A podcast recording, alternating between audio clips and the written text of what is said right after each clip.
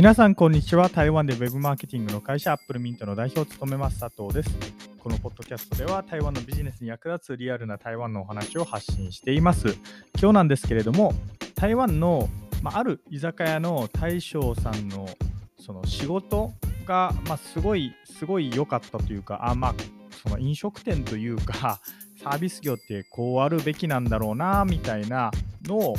え感じたっていうお話をしたいと思います。え結論を言うとですね、オーナーとか、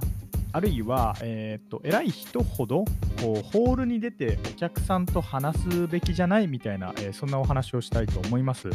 ちなみになんですけれども、まあ、僕、こうやって偉そうに言ってますけれども、あの飲食店の経験とかは特にないです。まあ、なので、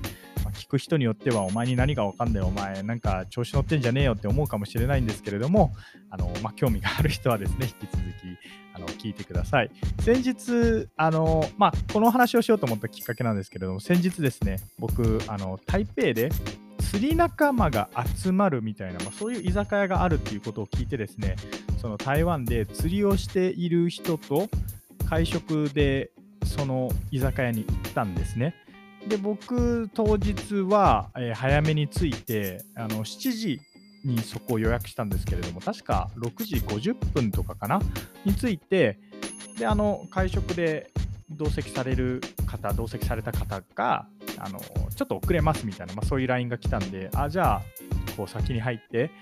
えー、なんかお酒でも頼んでおこうかなみたいな感じで先に入ったんですよ、まあ、そしたら入るなりものすごい元気な声であのいらっしゃいませっていう人がいて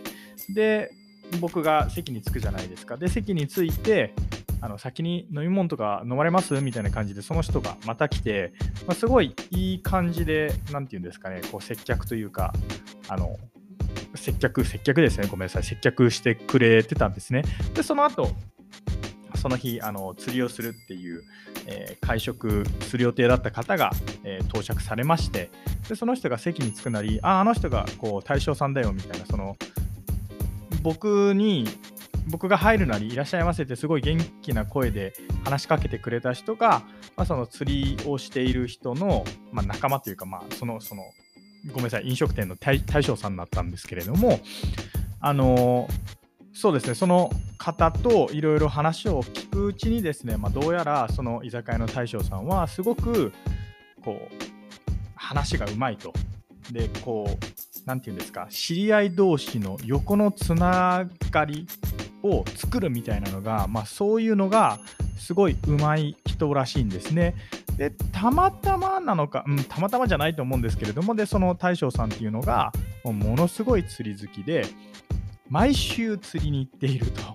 毎週釣りに行っているから、まあ、気づいたらその居酒屋で釣りをする人がまああれでしょうね。もう何年も台湾で飲食業、まあ、居酒屋をされているので、もともと趣味で僕釣りやってますみたいな多分お客さんに行ったところから、それが横のつながりを通じて、あ、実は僕も釣りするんです、僕も釣りするんですみたいな感じで広がって、いつしかそこがなんか釣り人が行く居酒屋みたいな 感じになったと思うんですけれども、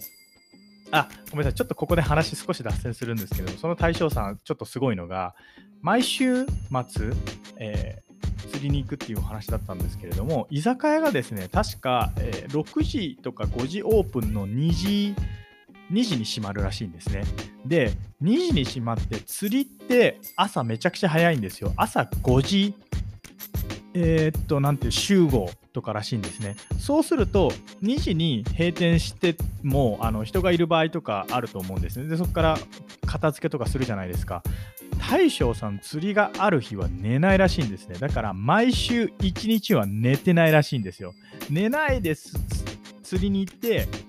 朝5時集合してそのまんま釣りずっと昼のなんか1時2時ぐらいまでしてで釣った魚を持って帰ってきて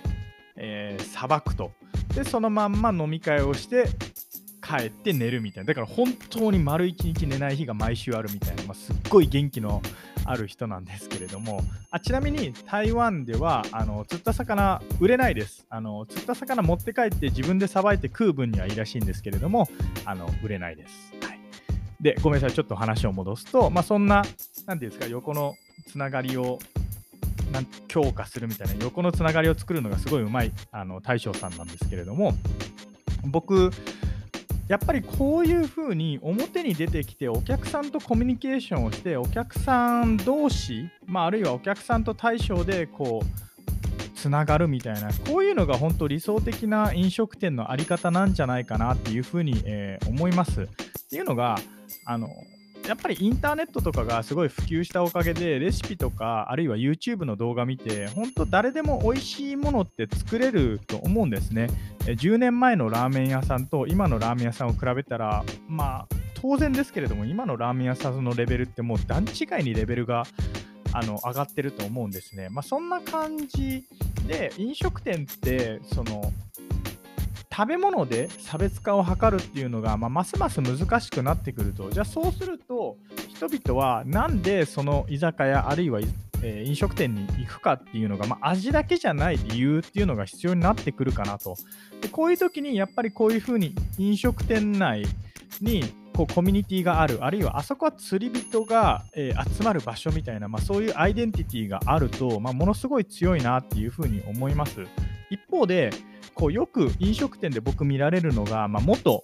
シェフとかで、あの独立をしてで独立をして新しく店は作ったのはいいもののあの人に味を任せられないと、まあ、だから結局その人は厨房から出てこない。ずっと料理を作ってるみたいなでそうするとお客さんが入ってきて、えー、出るときいらっしゃいませありがとうございますぐらいは言うかもしれないんですけれども別にそこでお客さんとのコミュニケーションとか生まれてないみたいな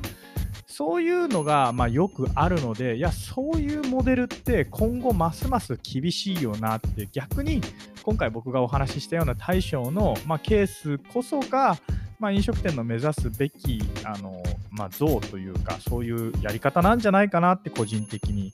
思いました。まあ僕ね、こ飲食店の素人なんで、まあ、こんな僕がえー、何言ってんだよみたいに思う人もいるかもしれないんですけれども、参考までに聞いていただけると幸いです。